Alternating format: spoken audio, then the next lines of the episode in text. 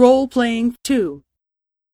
B さんはオセロというゲームを知っていますか？いいえ。日本のゲームですか？ええ。長谷川五郎によって発明されたゲームです。楽しいんですよ。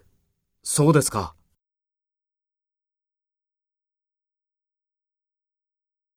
First, take role B and talk to A. B さんはオセロというゲームを知っていますか？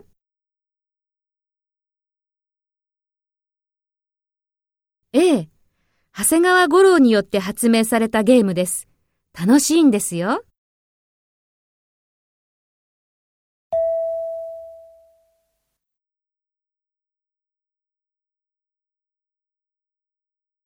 Next, take role A and talk to B. Speak after the tone.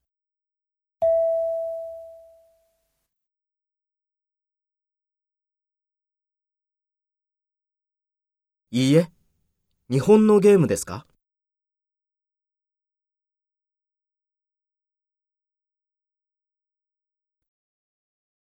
そうですか。